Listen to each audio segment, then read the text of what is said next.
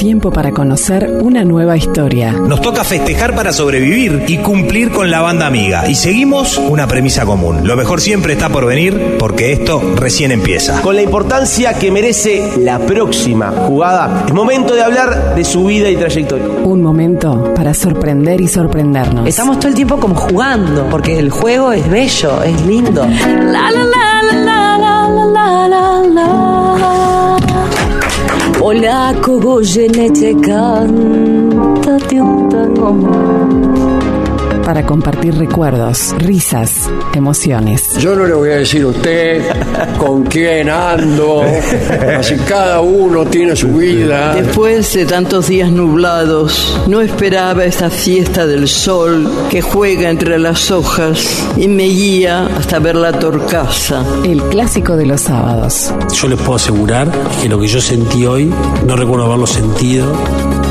bueno, tengo gran parte del repaso de mi vida, de lo más importante que he hecho y que voy a compartir. Un precioso rato. Muchas gracias. Charlemos de vos.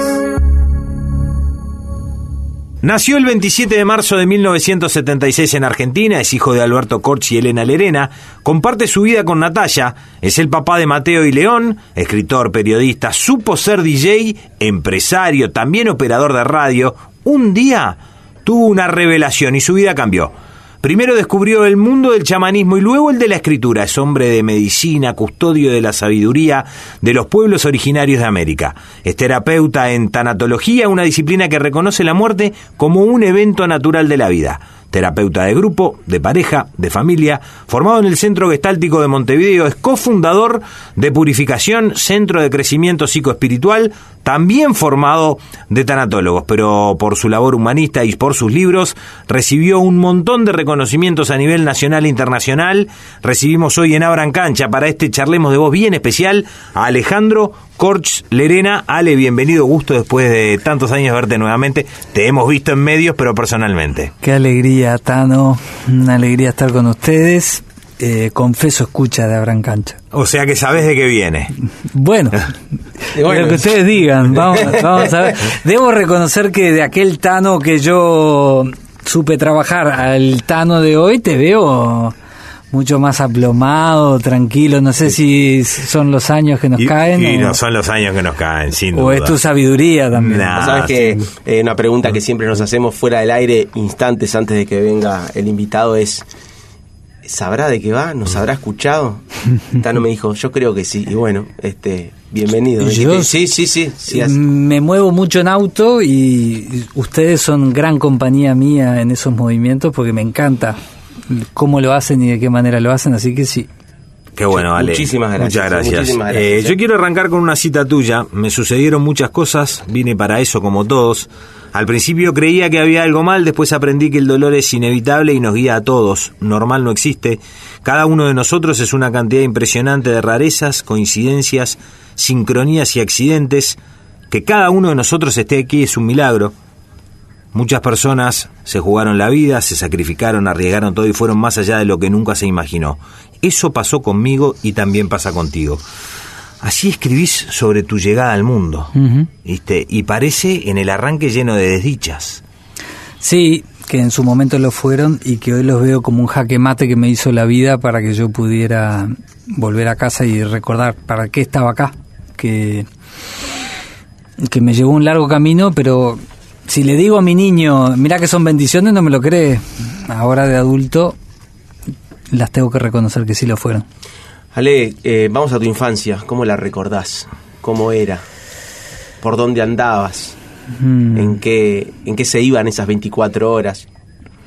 Un mundo muy diferente al de ahora, ¿no? Desde todo punto de vista, desde la tecnología, el tránsito, lo que evidentemente nos posibilitaba y nos, nos hacía eh, llevar el día de otra manera. Siempre fui tecnológico. A mí cuando los niños ahora dicen no, pero que no hubiese yo siempre fui tecnológico, me encanta. Este no no fue un impedimento para eh, claro que no había este la cantidad de tecnología que hay ahora.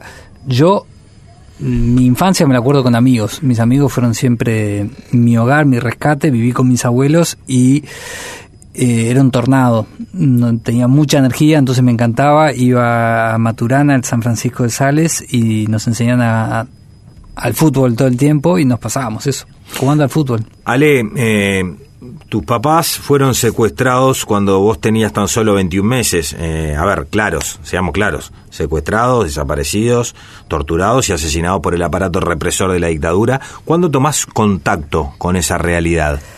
A los ocho años, Elena, a mis ocho años, este, Elena, la mejor amiga de mi mamá, que se llama Elena también, vino de España a visitar a sus sobrinos y a mí, y es ella la que se pone mi familia me había dicho otra versión, todos estaban esperando que terminara la dictadura y aparecieran, y es ella la que me dice, este, tus papás son desaparecidos de la dictadura, estábamos los dos mano a mano solos en un baño, y ella se estaba maquillando para llevarme al Parque Rodó. Y yo le digo, ¿por qué nadie me dice la verdad? Y ella me dice, tus papás son desaparecidos de la dictadura. Y cuando ve que mi cara no cambia, me, se agacha y me dice, yo te diría que desaparecidos quiere decir muertos y que vos no vas a ver nunca más a tus papás. Y ahí, eso sí lo entendí, me puse a llorar, me abraza, la abracé y ahí entendí, en el momento, dije, esto es lo que nadie se animaba a decirme, porque yo estaba buscando otras versiones, sería hijo de mis abuelos y estaba oculto, sería hijo de... Pero no, pero ¿por qué tenía otra abuela? Me estaba volviendo loco, la verdad no es la que me están diciendo, pero no entiendo cuál es la verdad. Cuando ella me dice eso, entendí y fue la primera vez que experimenté que la verdad dicha con amor cura. Porque ella me lo dijo, pero me abrazó y se quedó conmigo. Y tuvo la valentía de volver a, a decirle a mis abuelos, le dije la verdad. Y mis abuelos se lo agradecieron, porque en realidad lo que estaba pasando es que nadie se animaba. En ese momento todavía era dictadura 84, 83, 84. Y y ahí yo empezaba a repetir como un loro, venía a la casa de mis amigos, ¿de qué se dedican tus papás? Me decían cuando recién llegaba y decía, mis papás son desaparecidos de la dictadura, vino un Falcon, se los llevó, les empezaba a contar el cuentito que mi otra abuela después me contó, y me entero de grande que padres este, llamaban por atrás a mis abuelos y no sabe el disparate que me dijo su nieto pensando que era un discurso político, una fantasía, y mi abuelo les decía no, les dijo, lamentablemente le dijo la verdad.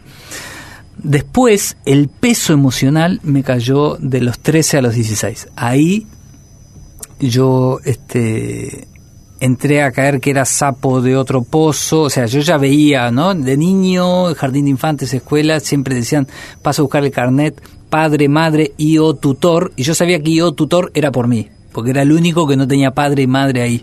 Entonces, tantos años iba al mismo lugar que ya lo sabía, y o tutor, y ahí pasaban mis abuelos. Y yo decía, este, y a los 13 es que vos empezaste a sentir eso. A los 13 me entró a dar cuenta, viste que te viene eso de la política, salida de la democracia, vamos a votar, los pibes empiezan a mirar de qué partido, cómo, y aquel era de blanco, aquel colorado, aquel frentista, y yo empiezo a darme cuenta, pero yo estoy entrando a...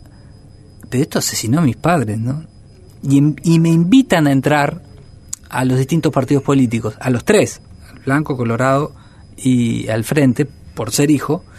Yo pero no me conocen, tengo 13 años, ¿qué me están diciendo? Y ahí hice una máxima que le tengo que agradecer a mi adolescente de por vida, que fue, la política nos salió partidaria, muy cara a nuestra familia, yo no voy a votar y no voy a entrar a ese lugar.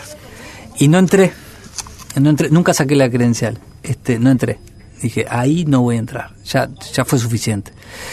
Después hice otras políticas de planificar futuro y no me parece mal que la gente vote, me parece muy bien, pero eso fue un salvoconducto para mí muy fuerte que después entró a complicarse más, porque entré a darme cuenta, pero para la sociedad también estuvo metida. Yo me piden que pague impuestos como cualquiera, estoy entrando. Yo a los 14 empecé a trabajar en radio, en Radio Mundo y en Océano. Y entonces era como, pero yo estoy entrando en una sociedad que en realidad también no hizo nada. Y, y mis tíos, ¿qué hicieron?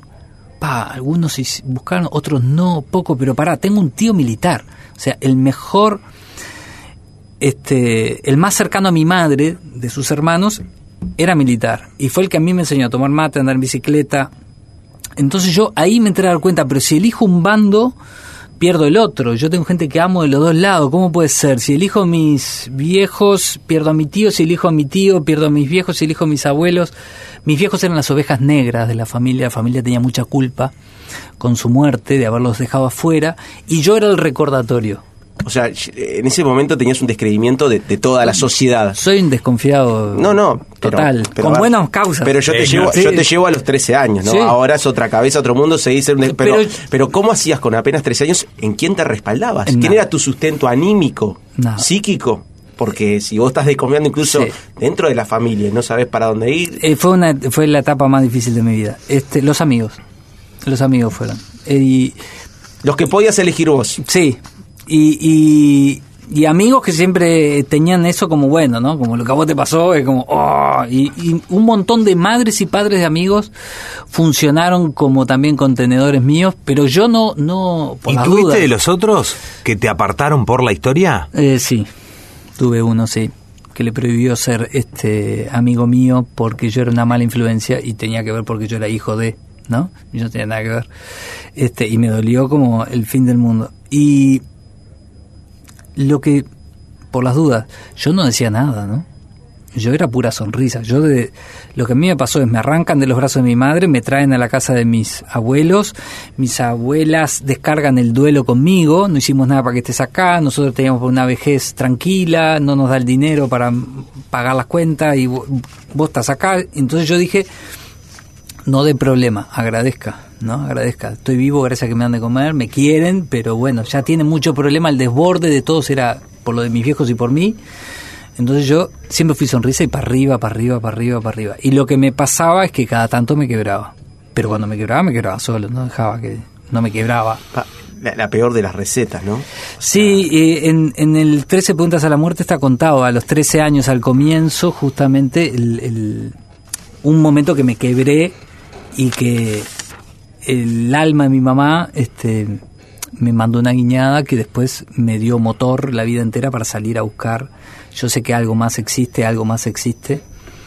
Este, yo era el primo que siempre enseñaba a andar en bici a todos los primos más chicos, tenía un montón de primos segundos y en eso también, en las vacaciones, como mis abuelos estaban veteranos, me mandaban siempre a la casa algún primo, entonces siempre me iba a Punta del Este, tenía primos que venían de Argentina, les enseñaba a andar todos en bici y en un verano me mandaron a Buenos Aires, a Bellavista, a la casa de los Stockle, este, quienes amo mucho, y les enseñé a andar en bici a los tres varones grandes, se fueron todos a dormir, mis tíos se fueron a dormir y yo me quedé al lado de un parlante en un rincón y me agarró la tristeza. Porque claro, yo estaba en una familia que era recontra funcional y cuando yo vi una familia funcional lo que a mí me pasaba es que yo me caía más. ¿no? Me encantaba eso y yo, ¿por qué no? Y ¡buah! caigo. En ese momento que es tan frágil de los pibes y no nos damos cuenta del pasaje de la escuela al liceo, no lo terminamos de comprender bien lo difícil que es. Y ahí me quiebro en un rincón y me pongo a llorar con la cabeza entre las piernas solo, de noche, y la radio, ¿será por eso que amo tanto la radio? Sale una canción. Y esa canción a mí me hizo sentir al espíritu de mi madre, sentí su abrazo, sentí una cosa que me abrazaba, no vi nada, ¿eh? sentí una cosa que me abrazaba así fuerte, fuerte, fuerte, que mi madre estaba conmigo.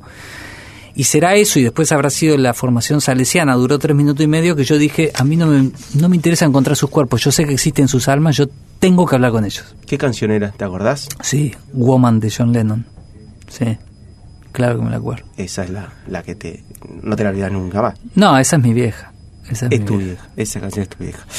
Ale, eh, a ver, más allá de, de- de- de- del dolor directo por, por, por la muerte de tus padres, eh, hubo coletazos también que, que te lastimaron mucho, vinculado a ellos, que por ejemplo, eh, sufriste dos estafas por miles de dólares y una vinculada con la herencia de, de tus viejos. Las dos, las dos Las también, dos, sí. las dos. Sí, yo no tenía un mango. El, el dinero que tenía era el- las herencias de ellos. Lo había separado porque me habían dicho, me habían predicho que me iban a estafar. Entonces lo había separado. Este, me lo había dicho un vidente por las dudas. Antes de cobrar ya me había dicho, ese dinero que vas a recibir te lo van a robar todo. Entonces yo dije, bueno, fui a hablar con un tío, presidente de la bolsa, Cabral, este tío segundo, y le dije, no, diversifica. Entonces agarré una parte de los bonos, los vendí y lo puse en una colocación de una empresa en Argentina y a la otra parte la dejé en bonos. Y el mismo día me llaman que se habían robado todo de las dos empresas. O sea, una había quebrado y la otra era una estafa de un corredor de bolsa a 27 familiares detenidos desaparecidos. Yo era uno de ellos. Bueno, y ahí en esos momentos también, ahí tenés una, una revelación, ¿no? Tu psicóloga te dijo que no te podía ayudar más. Sí. Sí, sí. ¿Y qué se abre ahí? ¿Te dan una sugerencia? ¿Te recomienda? Yo no iba a terapia por motus propio. Un amigo de radio, Hernán, este ingeniero, el que me hizo entrar a Radio El Espectador en su momento, eh, me invitó a ir a terapia, a, a, ir por la psoriasis que yo tenía en la piel, a flores de bache, acupuntura, y en realidad habló con la doctora, que también era médico y psicóloga, y le dijo, Alejandro necesita terapia. Pero si le decís que le vas a hacer terapia, No. te va a decir que no. Entonces, ahí nos conocíamos ya tanto. Entonces, eh, hacerle terapia, pero no le digas. Y ella dijo, no, el vínculo terapéutico, ya era gestáltica, ya, la verdad, esto que lo otro, no puedo empezar con una mentira. Y Hernán le dice, de mentiras Alejandro sabe y le cuenta mi historia. Mira, le mintieron acá, le mintieron acá, le mintieron acá. Es una mentira, pero es para ayudarlo. Y ella termina haciendo todo lo que los manuales dicen que no. Claro, terminan mintiendo, terminan encariñándose conmigo como si fuera un hijo y terminamos teniendo un vínculo de un amor hasta el día de hoy.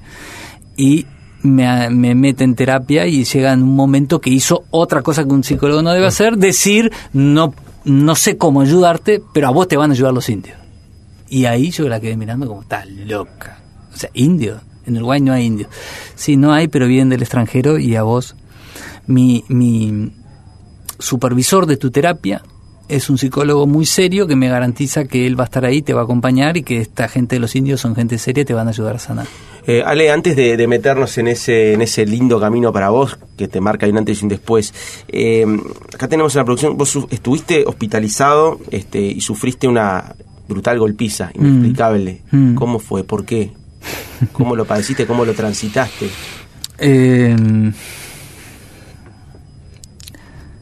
yo venía, yo trabajaba en Punta del Este Aspen y era el jefe de, de operadores y de programación musical. Y venía una vez por semana a visitar a mis abuelos y traía la ropa sucia. Eh, mi auto pincha dos veces. Yo venía porque mis abuelos estaban poniendo viejos y yo quería verlos y estar con ellos, ¿no? No porque tuviera que venir. Era fin de semana en Punta del Este y yo me venía, ¿no? y pincho dos veces. Entonces termina llevándome la grúa, dejo el auto en la gomería y me voy caminando con una mochila que era de ropa sucia. Paso por enfrente del colegio que iba siempre a Maturana y sigo caminando hacia mi casa y en la puerta en Agraciada de Capurro, donde hay un batallón de del ejército, vienen caminando 17 pibes o 15, no me acuerdo exacto cuántos eran, este, rompiendo botellas y la vereda que yo venía era iluminada y la que estaba enfrente estaba oscura y era algo raro, yo era en mi barrio, había caminado toda la vida por ahí, eso era algo muy raro y yo si cruzaba me iba a la vereda oscura y era evidente que cruzaba por eso, pues y entonces dije, yo sigo por acá y no pasa nada. Y pasé al primero, y aparte miré y en la garita había un militar, entonces dije, bueno, está. Paso al primero, paso al segundo, y cuando paso al tercero me meten una piña en la nuca que, que no, no, no esperé, y me tiran contra la pared y me entran a dar una paliza entre los, los 14, yo me agacho, y me acordaba de unos tíos que me decían, si alguna vez te agarra una patota, nunca caigas al piso, entonces yo lo único que hacía era sostener la rodilla y no, no me puedo caer, no me puedo caer. Y para hacerla corta, uno de ellos en un momento me saca y, y me dice, perdonanos, flaco, estamos todos mamados, no tenés nada que ver, yo sé que no tenés nada que ver, yo lo freno y me seguían tirando piña por arriba de él, andate, que yo lo freno y me da un beso y cuando me da un beso le queda la cara llena de sangre y ahí me doy cuenta que la sangre era mía. Salgo a caminar para llegar hasta mi casa y me iba cayendo, la gente en las paradas me tenía miedo, me quedaban tres cuadras para llegar a mi casa, me iba abrazando los árboles porque sentía que no podía caer, al otro día vi todo el goteo de la sangre. Y, y un amigo me encuentra media cuadra antes, me ve y, me lleva a él a su casa con, con su hermana, con sus padres y me llevan a- al cirujano. Yo ya, él llama a mis abuelos y le dice, Alejandro no puede ir porque dice, se mueren de un infarto si te ven así. Alejandro no puede ir, se vino a dormir a casa al final porque no sé qué, nos queríamos ver. Y al otro día de mañana me llevan a, a casa y bueno, yo quedé con una doble boca acá. Este, me enterraron un anillo abajo de- del labio que me dieron 13 puntos directos y y fue esos momentos que te pasan cosas injustas que no tienen sentido y a mí me ayudó un montón porque yo me acordaba que tenía un amigo este que, que le había pasado una golpiza y en el momento yo tuve el, algo habrá hecho que era lo que la gente pensaba con mis padres también cuando habían desaparecido y yo de pronto me encontré pensando de ese amigo algo habrá hecho para que le den esa golpiza y me tocó dos meses después me la dieron a mí Y yo no había hecho nada. Y dije, opa, esto de juzgar. ¿Qué edad tenías ahí? 19. Después de esa charla con tu psicóloga que te recomienda los indios, tenías cerca de 25 años, más o menos por ahí, estabas en un estado de búsqueda existencial constante 23 y medio. y aparece eh, la senda espiritual, el camino rojo. Lo que era una locura total, era una locura, pero no tenía otra puerta. A ver, Seis meses me negué, me dijo tenés que ir abajo un árbol, ahí vas a hacer un ayuno, los indios te van a ayudar, este, el hemisferio derecho de tu cerebro es el que tiene la memoria, el izquierdo es el racional, entonces ahí vas a estar trabajando solo en ayuno y tu memoria va a aflorar y tu parte racional no la va a poder parar. ¿Y cómo hace eso esta gente? Ah, no sé cómo lo hace, pero lo hacen. Este, pero toman algo, no, no, no, toman en otras ceremonias, en esa no. Y yo como tomaban plantas, aunque no fuera en esa ceremonia, era como, ta, no, para hablar con Dios no se necesita nada, yo, no, no puede ser, ¿no? Y yo igual no escuchaba nada, ¿no? Hasta que llegó un momento que dije, es un prejuicio y no tengo otra puerta, estoy desesperado. Cada vez que me tengo un conflicto de laburo, cada vez que algo se caiga, yo me voy a caer en cuál es el sentido de mi vida, para qué le pasó lo que le pasó a mis padres y a mí, para qué estoy vivo. Así que yo tengo que solucionar esto primero. Si yo no encuentro solución de esto, después todo No. conflicto me trae acá. pero tuviste la claridad de, de- porque mucha gente no llega ni siquiera a ese punto. Sí, por eso digo que lo que fue un jaque mate en mi infancia y en mi adolescencia, después en mi adultez lo veo como una bendición, porque fue absurdo que me llevó a esto es lo que hay que cuestionar, ¿no? Acá, metete, metete, metete, metete. Este, y y tuve mucha ayuda de distintos amigos y amigas que en el momento me iban abriendo, ¿no? Para mí antes la hablar de espiritualidad era hablar de religión y entonces pese a que los salesianos siempre me habían dado muy buena base, me habían becado, me habían recibido desde jardinera hasta cuarto de liceo, después fui a Juan 23 también. Tenía dos primos, dos tíos segundos curas, a quienes quiero mucho, pero era por ahí no. No sabía por qué, pero por ahí no, porque no me daba respuestas, no las encontraba. Pero no entendía esto de que podía haber otro tipo de espiritualidad y de energía que no fuera institucional en una manera, sino que era una relación directa hasta que me encuentro con estos amigos como Hernán este, y otros similares que me empiezan a hablar de y, tipos ingenieros, no serios, que para mí eran como mi parte racional. Ah, puede ser, ah, puede ser. Y ahí cuando Carmen Medina habla de los indios, me niego seis meses y de pronto un día dije, está bien, voy a ir ahí abrazado a mi desconfianza, no, no tengo nada para perder porque ya perdí todo. Así que lo que voy a hacer es ir y ver qué. No voy a decir sí, sí me parece que no. Y fui.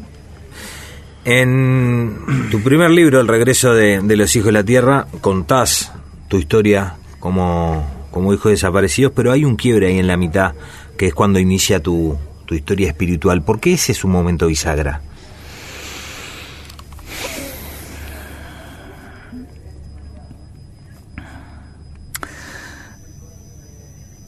Hay un poder en adueñarte de tu historia de vida. Yo no me adueñaba, mm, no decía que era hijo de detenidos desaparecidos, trabajaba en radio, trabajaba en fiestas y todo. Decía, bueno, esa es la historia de mis padres, yo voy a hacer la mía.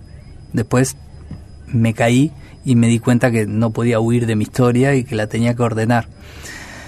Pero no quería decir que era hijo porque no me gustaba que me miraran con lástima o que pensaran que yo lo usaba para ganar algo, ¿no? para manipular emocionalmente y ganar algo. Pero después me di cuenta, haciendo el camino espiritual y sanando y reparando adentro, que, que hay una autoridad cuando alguien es víctima también. Porque una cosa es ser víctima, pero otra cosa es qué haces con eso. Entonces yo me dije, yo soy la víctima que no me interesa el resentimiento, que no me interesa la venganza, que no me interesa pelear con los milicos torturadores ni creer que voy a estar mejor porque encuentro tres huesos. Pero soy una víctima, es verdad. No hice nada, tenía un año y nueve meses, no hice nada. Eh, y ahí me empoderé. Me empoderé en...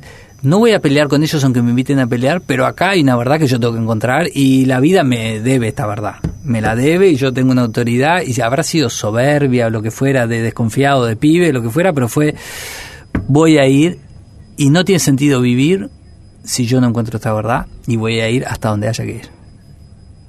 y la vida me la devolvió. Por eso después salieron los libros como una manera de dar testimonio y, y apoyar a quien se sienta víctima en su propia vida a encontrar por sí mismo. Quería llegar a esa conexión, ¿no? Nos metimos en el libro, pero el por qué escribir, qué te hace Mm. ir a ese, a ese mecanismo que supongo también que sirve para, además de ayudar a otros, de ayudarte a vos, ¿no? De expresar en el papel Mm. eh, esa herida profunda que... que Esta semana le dije por primera vez a mis hijos los libros están el- los biográficos, ¿no? Están escritos para ustedes.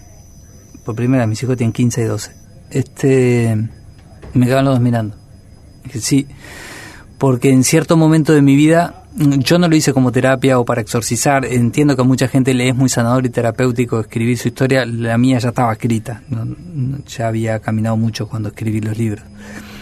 Este, pero me di cuenta que a mí me hubiera gustado siempre, y que fue lo que toda la vida busqué, la historia de mis padres, la fui armando, fue un puzzle, y dije, ¿cómo me hubiera gustado saber la historia de mis padres de boca de mis padres? ¿Cómo la pensaban ellos? ¿Cómo la veían ellos? Cómo la- Dije, bueno, ¿y por qué antes de tener hijos les tengo que escribir la historia? Ellos tienen que saber la historia. Es parte de su identidad, por lo menos como yo la viví y la experimenté. Entonces escribí eso para contarlo, pero yo que soy muy de ir al frente dije, ¿esto está muy bien o es una locura porque es demasiado íntimo? Y lo guardé en un cajón. No, no, no pensé en ir, yo que iba para adelante con todo, no pensé en esto salga. Viste, esto es un gran acierto o un tremendo error. ¿Por qué? Porque yo ya trabajaba en medio de comunicación, sabía lo que era salir del anonimato y sabía que el no es algo que todo el, que es anónimo quiere, pero que después ve las consecuencias que traen las familias, que traen los hijos, que trae la sobreexposición y yo ya la sabía. No, no era ingenuo con eso y era menos sobre todavía sobre exposición contando de mi historia, de mi herida y del juzgamiento que mucha gente si un hijo desapareció sale hablando de perdón, me toma que soy facho, que soy de derecha, si digo que tengo un tío militar, oh, será más de derecha. Si los de derecha, ah, si sos hijo ya sos de izquierda, entonces ya venís de aquel lado y todas las etiquetas ya las tengo todas. Este y ahí fue bueno, si vos querés que esto salga a la vida, gran espíritu, guardé en un cajón y dije, venía a buscarlo, no lo voy a sacar. Y en ese momento yo estaba haciendo eh, mi primer casa junto con mi esposa y me olvidé porque tuve seis meses construyendo, construyendo, construyendo en las afueras de Neptunia. Y ahí cuando ya sabíamos que no queríamos una vida urbana, y viene un amigo y me dice, Ale, trabajo así, ¿eh? trabajo en, en, en una editorial que quiere abrir una línea de libros de sanación. De la nada, ¿eh? Yo dije, ¿pero cómo trabajas en una imprenta? No, no es bueno, es una imprenta grande que tiene tres editoriales. Me dice, estamos buscando libros de sanadores. ¿Conoces algún sanador que haya escrito un libro para publicar? Porque queremos publicar alguno. Y yo lo quedé mirando y dije, no, no puede ser, no puede ser. Digo, tantealo. vino a vos. Claro, Vino al cajón. y- pero no lo podía creer que había venido de vuelta a buscar el cajón. Y le dije, eh, ¿cómo se llama la editorial? Cruz del Sur. La Cruz del Sur para el camino indígena es uno de los pilares fundamentales. ¿Y cómo se llama el dueño? Artigas, me dice. Digo, no, me está jodiendo. Artigas, dentro de los pueblos libres, es el gran libertador que habilitó a todos los distintos caminos indígenas, distintas razas, distintos... Y el hijo se llama Andresito Artigas. Digo, me está jodiendo. ¿Y qué son de José Gervasio? Descendiente directo. Dije, está, bueno, me rindo. Dije, yo no sé si el que lo escribió es un sanador, pero yo tengo un libro que sana. Que lo tengo en un cajón. ¿Qué tenés? Mi vida. ¿En serio escribiste tu vida? Sí. Dámela, la publicamos ya. Y así fui al cajón y le dije, toma. Se la llevó.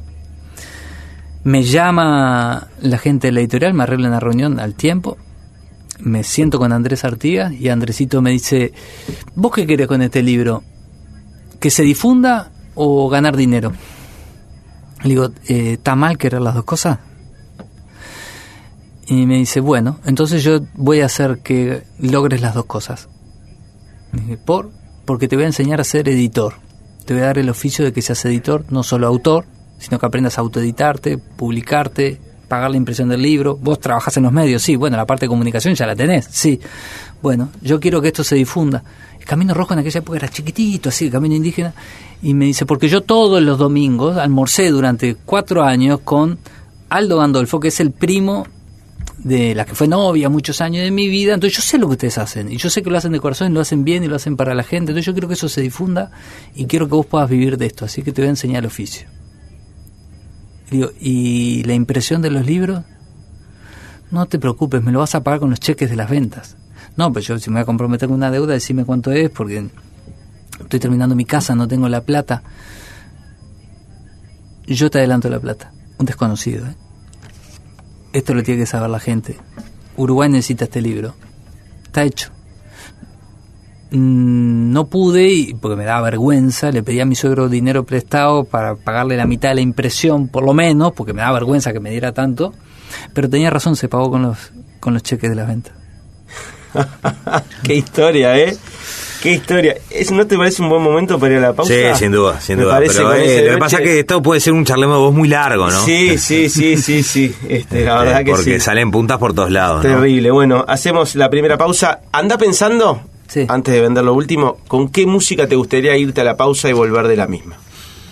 Mientras me vas Te a dar digo, algún consejo. Sí, que llegó la nueva línea de chicles mentos tres capas con tres veces más de frescura, combinados con una capa de caramelo y dos capas de goma que son perfectos para tu bolsillo, Tanito. Sin azúcar añadido en los sabores menta y menta fuerte. Probaros y sentí la fuerza de la frescura y como te digo, sábado tras sábado, de Sebamar. Con mucho gusto. Exactamente, un abrazo grande para toda esa gente. Para Seba, que siempre está el firme ahí, un Sí, gran abrazo, me lo encontré el otro día. Te lo encontraste Sí. muy bien.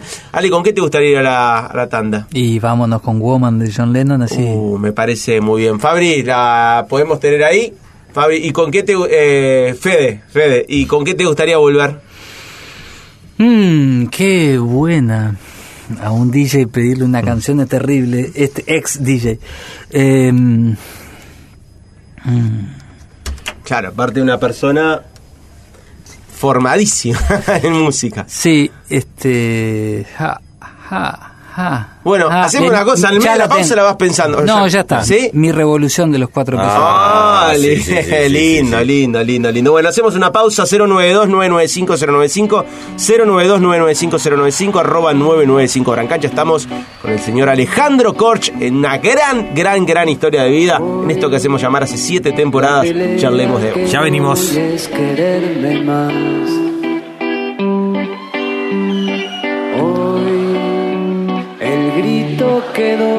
Silencio. Hoy te pido perdón si te lastimé el corazón.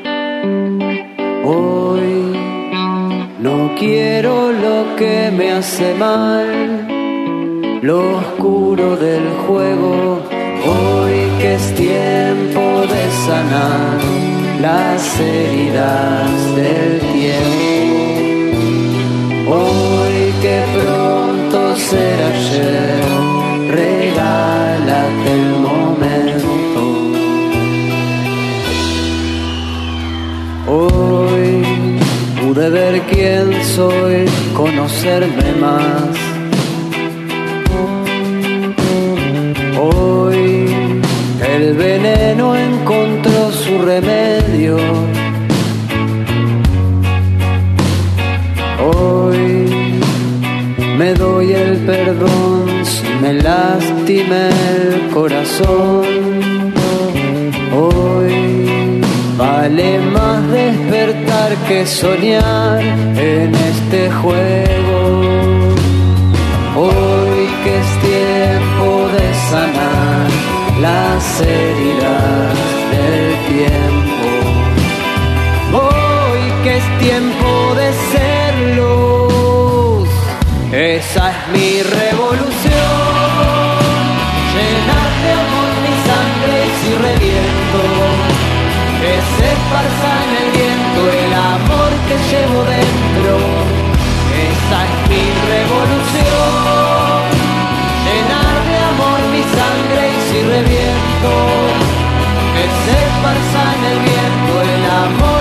Llevo dentro.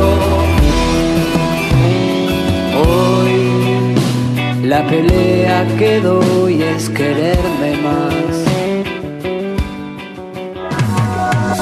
Tano, Leo, Fede y Sofi comparten el sábado contigo.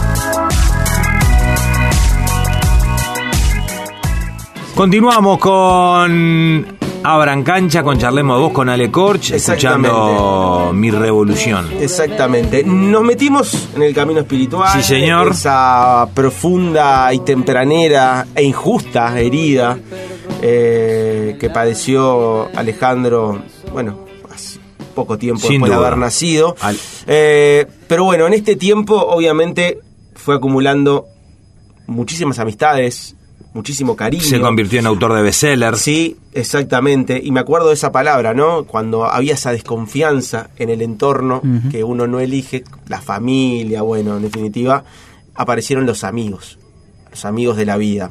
Eh, ¿Te parece? ¿Empezar a repasar alguna voz? Sí, A ver. exactamente. Pide la palabra Gonzalo Vidiela para hablar Oh. de la visión y cómo es compartir. Ale, querido, bueno, aquí compartiendo, así recordando a la vez que un día yo tuve, estaba durmiendo y tuve aquella visión que me despertó con el nombre, árboles nativos y ahí esa visión que me decía que tenía que dejar de hacer lo que tenía que hacer y dedicarme a, a cuidar, cuidar árboles nativos y generar el bosque y cambiar mi, mi trabajo. Y yo dije en ese momento, bueno, este tipo de cosas las tengo que hablar con quien sabe, así que te llamé y te fui a visitar. Y ahí me dijiste, bueno, empecé a juntar árboles porque el campo, el lugar ya lo tenemos y me invitaste a, a participar de la quebrada.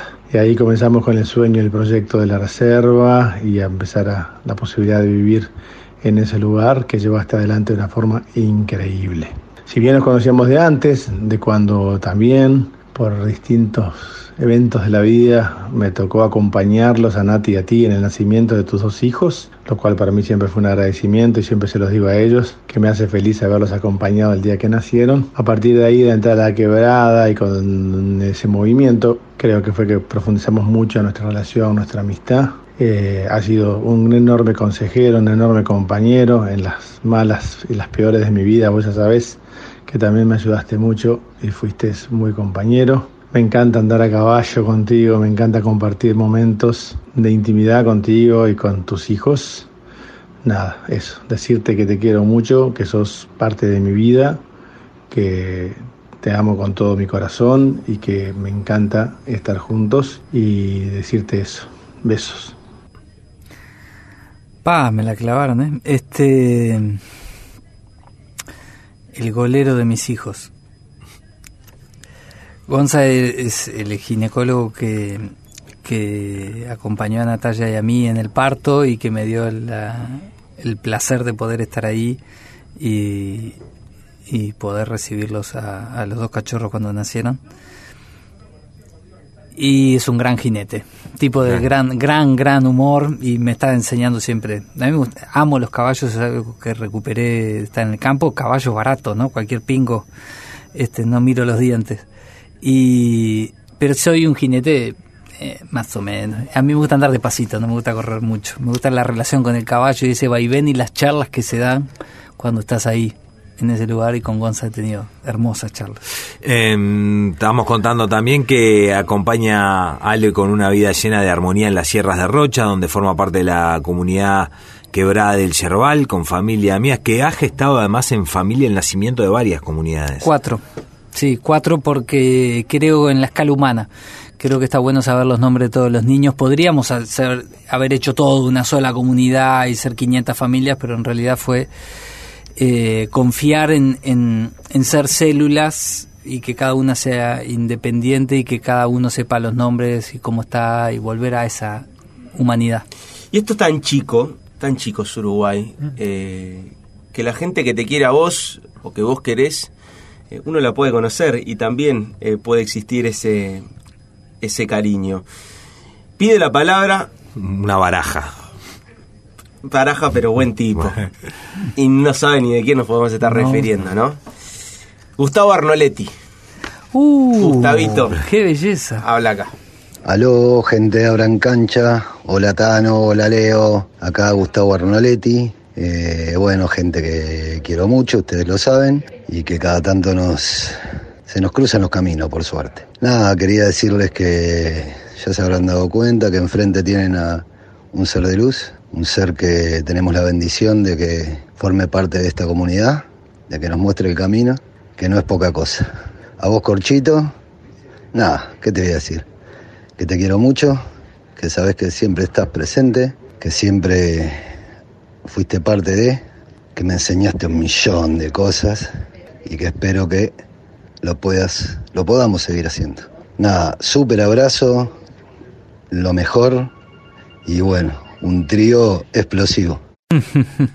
El Arno, qué belleza, gracias Arno. Eh, un- también, a donde va es una luz y todos sus compañeros lo reconocen de esa manera y fue el que me, motivó a hacer videos para redes sociales y Mirá. el primero que vino él, me grabó, trajo cámara, cosas, todo, vamos, vamos, vamos, vamos.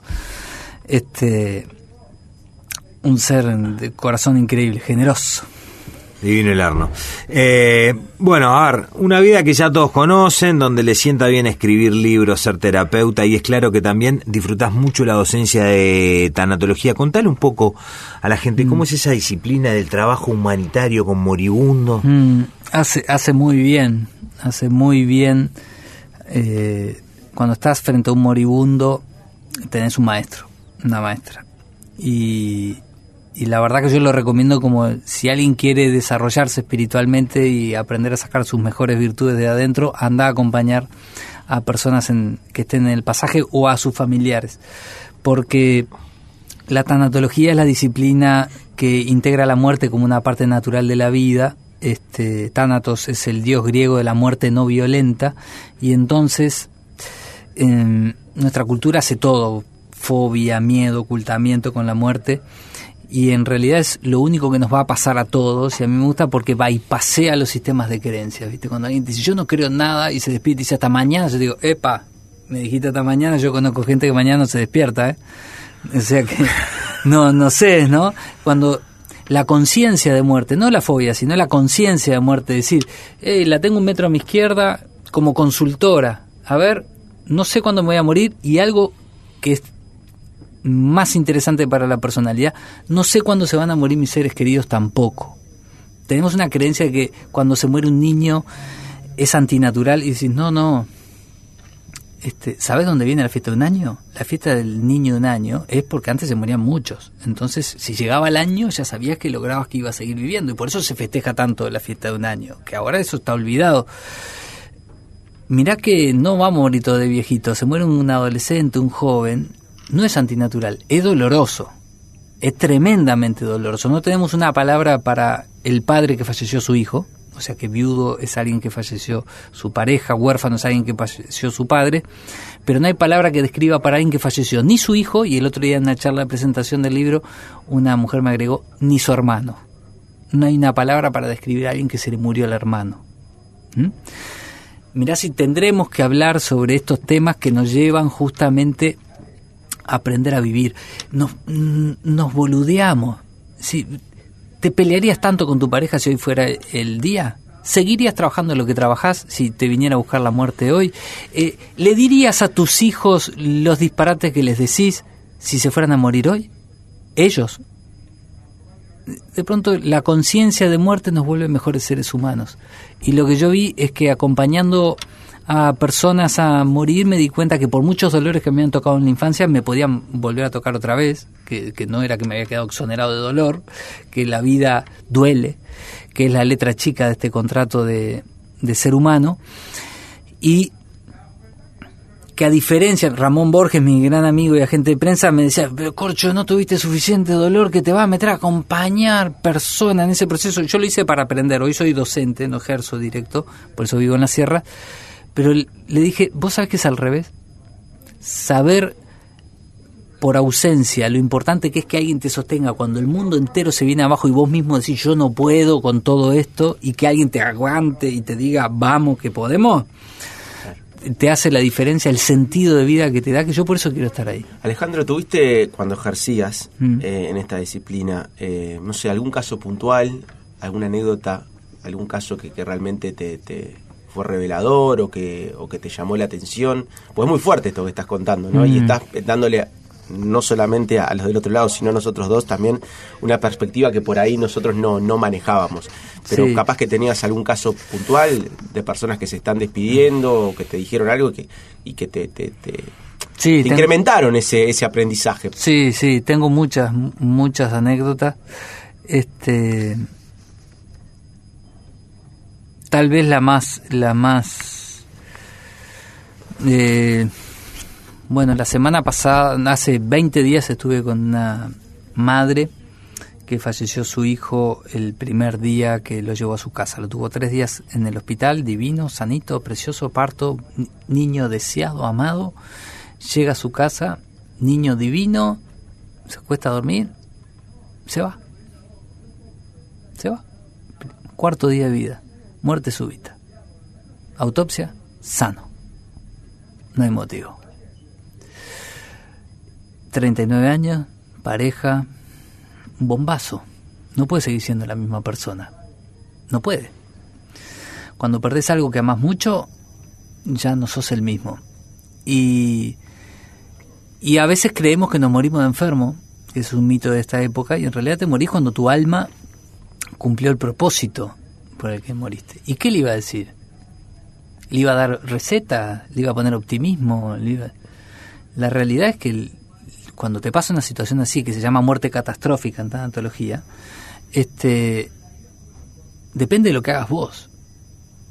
Y, y de lo que ella convierta su vida después de eso. Entonces decía, esto no tiene que ver con que vos hiciste algo mal, sino con la oportunidad de poder ser algo nuevo en tu vida y renacer una nueva parte. Y si lo ves así, este, me he pasado la vida duelando a mis padres, a quienes no extraño, pero llego con todo mi corazón, le digo que esperen un ratito, que está, se puso buenísimo este lado, no tengo ganas de ir para aquel ahora. Este, pero yo tengo una frase que es, hagamos que nuestros muertos se sientan orgullosos. No se trata de, de la muerte, sino de cómo vivimos y qué hacemos los que nos quedamos vivos. No.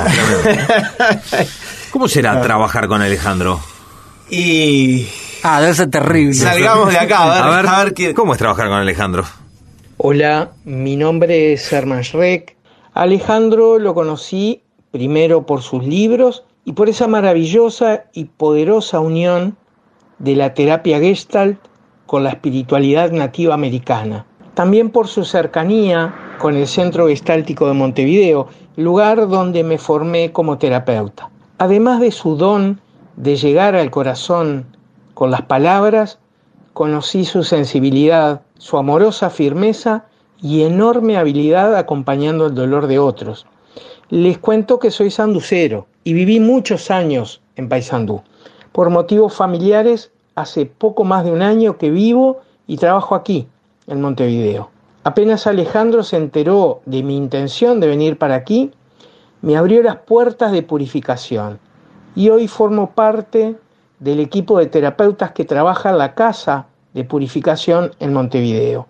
Mi querido Ale, una vez más, yo quiero agradecer por tu vida, por tu tarea y agradecerte a vos por tu generosidad y tu amistad. Sabes que te quiero mucho. Como te escuché decir muchísimas veces, voy a hacer mías estas palabras, es un honor para mí caminar juntos.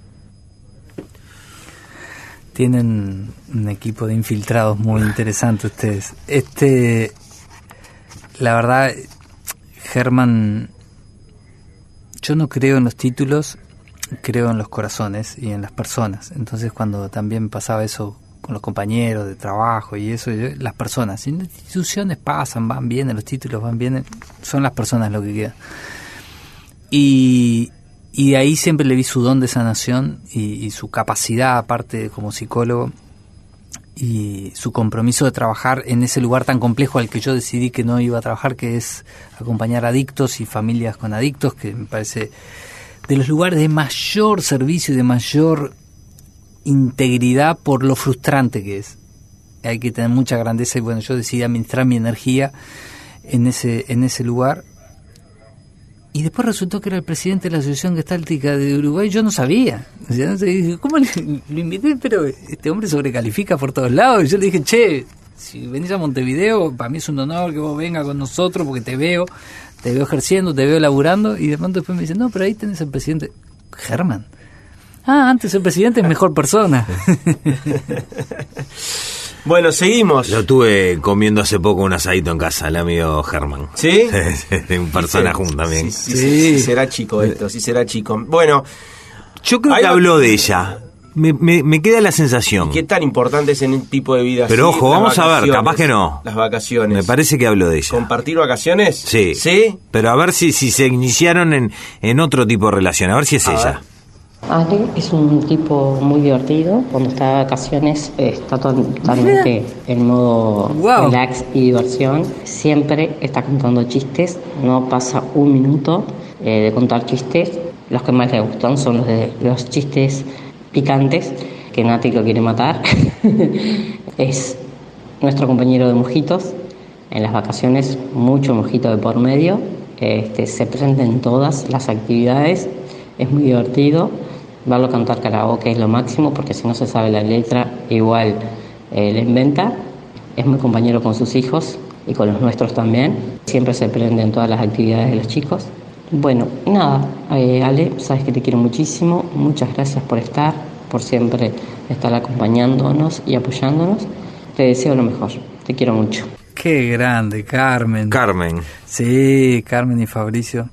Este, a mí eh, no me gustan los comehostias, ¿viste? Entonces cuando la gente eh, me ve como ah y me pone arriba de un pedestal, ahí ya me embolo, no me gusta. Me invitas a cenar y decís, vamos a charlar de la vida, charlamos de la vida. Ah, vení porque sos un ser especial, huyo. Ahí no, no rajo.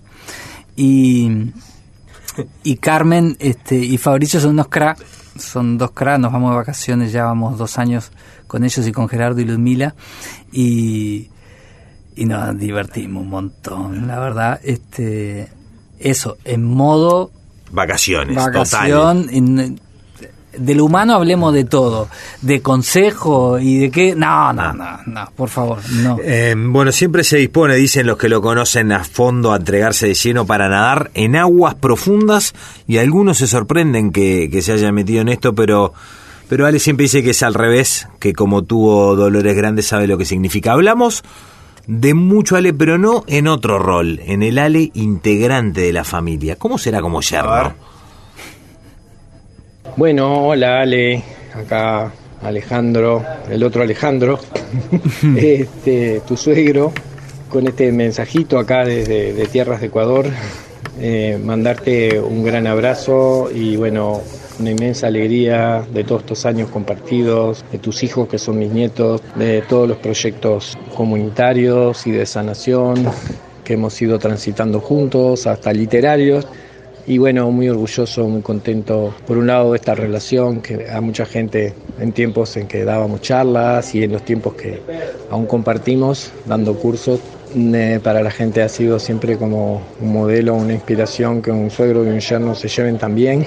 Creo que ambos tenemos que ver con eso, pero principalmente en este mensaje quería agradecerte mucho por lo que has hecho con tu vida, como fuente de inspiración para toda la gente un mensaje de mucha esperanza de que aún de las regiones más oscuras de las cosas que los seres humanos en nuestro proceso de aprendizaje nos vamos haciendo los unos a los otros y que lo hayas transformado en un mensaje de perdón, de amor y de redención, no solo para, para la gente más cercana, sino para toda la humanidad. Así que te mando un gran, gran abrazo. Eh, bueno, la culpa es de él. este, una vez en una ceremonia eh, se paró, el, le estaba llevando Alejandro Spangemer y no crean que yo veo muy seguido al espíritu de mis padres, ¿no? Porque a veces cuento anécdotas y parece que fuera seguido, pero se para el espíritu de mi padre al lado y me dijo, me, voy a emocionar, Eh, lo elegí yo. Y lo señala. Me dice, lo elegí yo para que tengas en presencia lo que conmigo aprendiste por ausencia. Disfrútalo. Y yo soy un desconfiado. Entonces, este, siempre fui con el ojo de alguien que dice que sabe algo, viste, si dice que sabe algo, bueno, a ver hasta dónde lo sostiene, bueno, a ver hasta dónde. Y, la verdad, este, te puedo decir que, que lo sostiene hasta abajo de la cama, este, con su esposa, con sus hijos, con sus nietos, con mis cuñados, mis yernos, este, sus yernos, que son mis concuñados, y, y es un crack, lo he visto en, en toda adversidad y me enseñó el- lo que es ser humano, la, grandeza que hay en, en la generosidad, en la generosidad sin límites, así, la, la confianza. Lo he visto en situaciones muy tremendas y el tipo levantando la mirada y tirando la flecha para arriba decir, ¿cómo hace en este momento, en esta situación? Está confiando en el amor, está confiando. Y, y nada, es un, un maestro de vida. Cómo nos íbamos a imaginar y cómo la gente se iba a imaginar que, que por ahí ibas a llegar a, a quererte y emocionarte con, con esa conexión, ¿no? Mm. De tu viejo y... Y tu suegro. Exactamente, exactamente. Sí, sí, aparte es un padrazo. Este, bueno, cuando las veces, eh, esto que es normal, que, que su hija a veces tenga algo para decir, no sé qué, ¿no? De padre, esto que lo otro, que ya sé que va a aparecer en algún momento. Este, yo le he dicho, yo mira que soy crítico, ¿eh? Yo, a- Alejandro, mi compromiso de amistad, pues yo lo conozco a él antes que a mi esposa, porque él era el psicólogo, aquel supervisor. Entonces, este, él me regaló el camino, yo le regalé los nietos, ¿no? Y cuando ella me dice algo, yo le digo, mira que mejor no hay, ¿eh?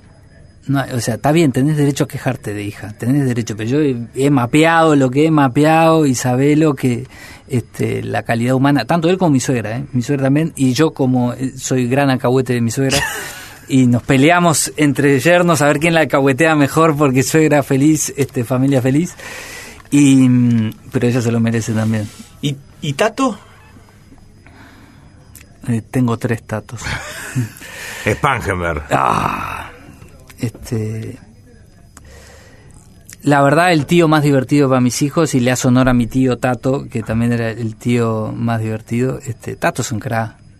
El- el- la reina de las transformaciones es una iluminación de Tato, de llamar a la muerte así. Este, y es mejado también, me dio el honor de eso. Bueno, a ver, A qué ver dice Tato. qué sale para la familia. Hola, mi nombre es Alexander Spangenberg, me dicen Tato, soy el hermano de Natalia, la esposa de Alejandro Korch, el Corcho. Bueno, y ahí está el cómo, cómo nos conocemos. Ahora, la historia de cómo nos conocimos no es una historia espiritual ni terapéutica, sino que es una historia escatológica. El Corcho volvía de uno de estos retiros espirituales grandes que hacemos nosotros, que se llama Búsqueda de Visión, con mi hermana, donde se habían conocido por primera vez y habían hecho match. Y llega a casa, yo no había ido ese año, y él se baja y necesita pasar al baño en casa. Urgentemente, ¿no? Así que venía con una situación de su mundo interno complicada, en todos los sentidos, pero en esta parte era, era escatológica. Y pasó al baño, hizo lo suyo, eh, digamos que se escuchó desde afuera, porque era intenso lo que estaba pasando, y después se fue, y así fue como lo conocí por primera vez. Eh, yo creo que eso de alguna manera infundó un, eh, respeto a su persona. No sé si es que marcó territorio o qué, habría que analizarlo, pero bueno, así fue como nos conocimos. Y bueno, y después, la verdad que el corcho en la familia es rápidamente, con, con su personalidad, con su generosidad, con, con su humor, bueno, con todo lo que es, que es el corcho, eh, se acopló rápidamente a la familia, se hizo parte y fue uno más rápidamente. Fue algo muy natural para todos nosotros y bueno, en mi caso también, para mí un ejemplo a seguir el corcho de sus mensajes, de lo que ha hecho con su vida, con su historia, un ejemplo de, del amor, un ejemplo de, del hacerse cargo, un ejemplo del perdonar. Así que eso, un gran ejemplo a seguir para mí, también que estoy acá en el mundo de las terapias y de los acompañamientos. Así que eso, Corcho, qué lindo que tener este reconocimiento, este mimo, que entiendo que este programa se mima a la gente. Así que bueno, este mimo y estos mensajes que te estén llegando, que te lleguen al corazón y que te lo mereces, más bien que te lo mereces. Un abrazo grande. Eh, gran, bueno, a la altura de su padre. La verdad, Tato es un crack. Y cuando nos vamos de vacaciones, toda la familia junto, que algunos años nos tocó que nos íbamos con todos los yernos, este, todos los sobrinos, mis hijos y el resto de los sobrinos, este, escuchando el cuento del tío Tato para irse a dormir, este, y hora y media, ¿no? De cuento y todos los La película, ¿no? Claro, dale Tato que te estamos esperando para la serie y, el- y el Tato haciendo una fiesta que sin duda es inolvidable para sus hijos y para los míos y y aparte un terapeuta del cuerno, de los mejores terapeutas que he conocido en mi vida y he trabajado con él, lo he visto y es este imponente. El linaje se pasa y él lo heredó sin duda y, y lo perfeccionó. Eh, ¿Qué pieza, qué, qué, qué connotación tiene esa pieza del puzzle, Natalia? Es mi parte más linda. Es tu parte más linda. Sí, sin duda. Este me enseñó Qué buena definición, me encantó. La- Te la voy a... La verdad, ¿Cómo no? La Yo- verdad, yo con la pieza del puzzle y todo, y dijo, la parte más, mi, mi parte más linda. Sí, sin duda. Este mm, me enseñó todo lo que está bien. Y, y me lo sigue enseñando. Me, me regaló la mejor versión de mí. Este o, eh, el desafío fue ponerme a su altura y como soy competitivo y nunca lo iba a lograr de tamaño porque es más alta que yo, este solo me quedaba que mi corazón creciera y bueno, sigo intentando y la sigo corriendo atrás. ¿Le ponemos el broche? ¿Cómo será compartir la vida con, con Ale? A, A ver. ver, cierra el, el programa ella. Buenas, me pidieron que compartiera cómo es vivir la vida con Alejandro y bueno, estos 21 años o casi 21 años compartidos ha sido y es una aventura compartir la vida juntos, una hermosa aventura y nada, agradecerte que siempre hayas confiado en mí, mucho más que yo misma. Un abrazo grande. Y lograron que hable porque no le gusta, ¿no? Este sí, sí, sí, y ella lo hizo conmigo también. Eh, la verdad es que, ¿cómo decirlo? Un sobreviviente desconfiado, siempre con miedo de mostrar la celulitis del alma, que es mucho peor que la del traste, y las veces que le mostré mis miserias, eh, me inundó de amor y me y nunca las usó en mi contra. Y, y, ahí me enseñó la grandeza. Este, no, no con discursos ni teorías, sino ahí, en lo simple que le deseo a cualquier ser humano que pueda tener una, una pareja que te invite a ser mejor. Trabajo con la muerte porque soy mortal y porque al día de hoy mi mamá me sigue dando consejos cuando la necesito, cuando lo necesito. Hay un principio de la tanatología que dice, morimos como vivimos y vivimos y vimos como morimos. Cuanto más ves la muerte, más ganas de vivir te trae y más valorás el regalo de, del presente, dice Alejandro Corch. Ale, muchas gracias por haber compartido esta precioso rato para nosotros y gracias por este reencuentro y bueno, la verdad fue un enorme placer. Gracias a vos, Tano. Gracias a vos, querido. Este, disculpas por el dolor. Nadie lo, lo elige, pero cuando viene hay una oportunidad. Como decía un amigo, hasta las pastadas en el culo tiran para adelante. Y, y mi intención siempre fue darle entusiasmo a los que están en situaciones como estuve y, y volveré a estar en algún momento, supongo, porque la vida es así, te puedes llevar otra vez, a que la vida no juega a los dados, como decía Einstein, todo dolor tiene un para qué y por muy desesperado que estés, salí a buscar el para qué de, de tu historia de vida, porque sí lo tiene y después celebrar, celebrar porque tu corazón late, nadie tiene mérito para que su corazón lata, es un regalo si no, no lo estás pudiendo disfrutar, este, mira para el lado de la muerte, mira para el lado de los duelos pendientes, que eso te va a devolver las ganas de celebrar tu corazón latiendo. Gracias a ustedes, queridos. Gracias, eh, gracias por estar acá. Notón. Notón, Notón, sin duda que sí. Notón. Gracias, Alejandro. Eh, no te vas a ir con las manos vacías. Tenemos algunos regalitos. Exactamente. Venda Maderarte del Sur. Maderarte del Sur, emprendimiento familiar del querido Gonzalo Ramos. Se vienen las fiestas. Lo que se te ocurra en madera lo hace Gonzalo Ramos y su familia. Maderarte del Sur, buscalo en redes sociales. ¿Qué? Ahí está la tabla. Los amigos de Dog Selection y Nueva Era. ¿Tenemos mascotas en la familia? Eh, yo no, pero. Pero Ay, le vas a dar, pero. Alexander Spangenberg sí. Ah, bueno. A Mila, Mila va a estar muy contenta. Muy bien. Dog Selection, comida para perros y Nueva Era te regala también los juguetes. Sí, claro, Para por para supuesto. gato, lo que vos tengas. Una Ah, muy iguana bien. también. Los juguetes para cualquier mascota. Exactamente. Esto se lo lleva Alejandro Korch. Ale, nuevamente, mil, mil gracias por, por, por compartir poquito de, de todo lo, Y lo de tu bueno que historia de vida. Sí. Y gracias a ustedes por hacer este espacio de mimo al alma mío y a todos los que ustedes han mimado y yo he tenido el honor de, de escuchar también, que nos hace muy bien como sociedad este espacios como este donde los hombres amparan a hombres y mujeres y, y hay- inundan de reconocimiento que se los agradezco porque lo necesitamos un montón, dejar de competir para darnos cuenta que hay suficiente lugar abajo del sol para todas y todos, así que gracias por hacerlo y sostenerlo.